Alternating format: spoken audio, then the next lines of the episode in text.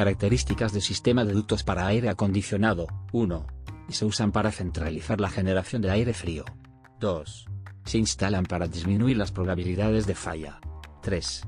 Un sistema bien diseñado aporta la cantidad de aire frío que necesita el área. 4. Pueden ahorrar energía. 5. Una central de aire acondicionado bien seleccionada, se ajusta a los requerimientos de carga parcial de la instalación. 6.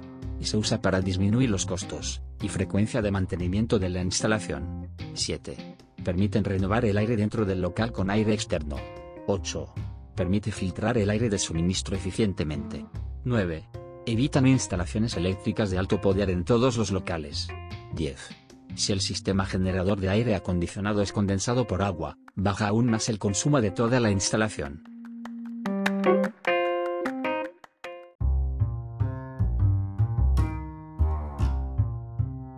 Clasificación de los conductos de aire por el tipo de material.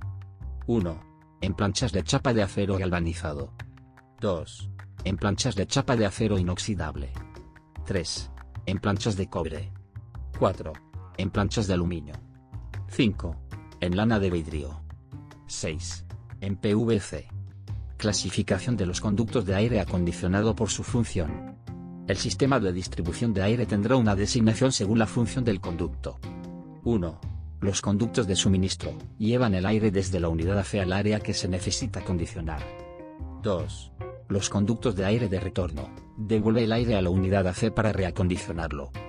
3. Los conductos de aire fresco suministran aire exterior a la unidad AC. 4. Los conductos de aire de escape, alivio, transportan y descargan aire al exterior. El aire de escape se extrae de inodoros, cocinas, laboratorios y otras áreas. Que requiere renovación. 5. Los conductos de aire mixto, mezclan el aire del exterior y el aire de retorno. Suministra este aire mezclado a la unidad AC. Clasificación de los conductos de aire acondicionado, por ubicación en la distribución. 1. Conducto directo, es la parte unida directamente a la máquina. Transporta todo el suministro y el retorno.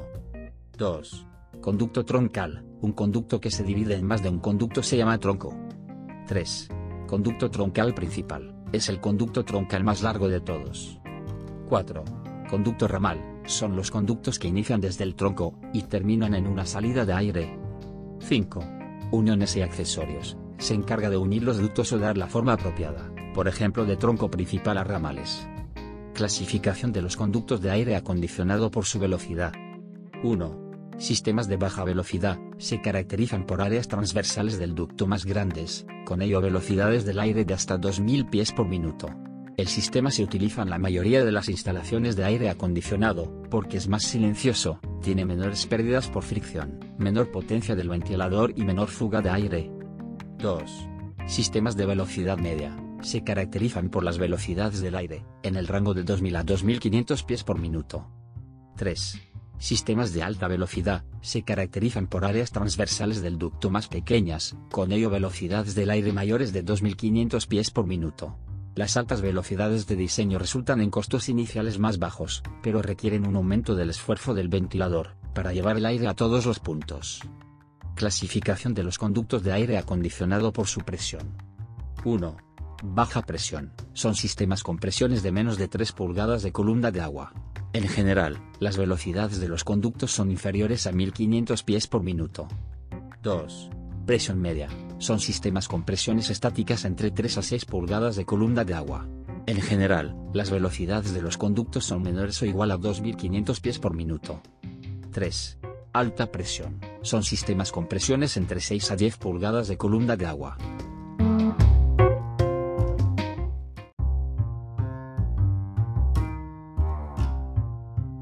Clasificación de los conductos de aire acondicionado, por su sección transversal. Conducto de área transversal circular. 1. Es la forma del conducto más eficiente, porque ofrece la menor resistencia al paso del aire. 2. Tiene la mayor área transversal, con la menor superficie de contacto. 3. Usa menos material en comparación con el cuadrado o conductos rectangulares, para el mismo volumen de aire manejado. 4. También el aislamiento, los soportes y la mano de obra, son costos más bajos para fabricación de conductos de área circular, comparado con rectangular de capacidad similar. 5. La forma redonda produce caídas de presión más bajas, lo que requiere menos potencia del ventilador, para mover el aire en consecuencia equipos más pequeños. 6.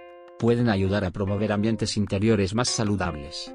Las áreas sin esquinas reducen la posibilidad de suciedad y mugre acumulando, dentro del conducto, que puedan convertirse en un caldo de cultivo para crecimiento bacterial. 7. El rendimiento acústico de los conductos redondos es superior, porque las superficies curvas permiten menos ruido de arranque, 8. Necesitan más claridad de altura para la instalación. Esto es un inconveniente en techos de alturas más reducidas. 9. Estos conductos generalmente tienen menos fugas, y se pueden sellar más fácilmente, en comparación con conductos rectangulares. Conductos de área transversal rectangular. 1. Los conductos cuadrados o rectangulares, son comunes en la construcción de edificios. 2 se ajustan por encima de los techos y en paredes, con más facilidad porque requieren menos altura. 3. Se deben utilizar conductos rectangulares debido a limitaciones de espacio. 4. Deben mantener en lo posible baja la relación de ancho y alto. 5. La división entre el ancho y alto, es llamada usualmente relación de aspecto. 6. Una sección de conducto rectangular, con una relación de aspecto cercana a 1, produce la forma de conducto rectangular, más eficiente, en términos de transporte de aire es decir pérdidas de presión. 7. Un conducto con una relación de aspecto superior a 4, es mucho menos eficiente en el uso de material. 8. Un conducto con una relación de aspecto superior a 4 es menos eficiente porque produce altas pérdidas de presión. 9.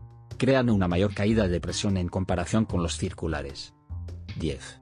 Usan más material para el mismo flujo de aire, que los conductos redondos. 11. Sus juntas son más difíciles de sellar. 12.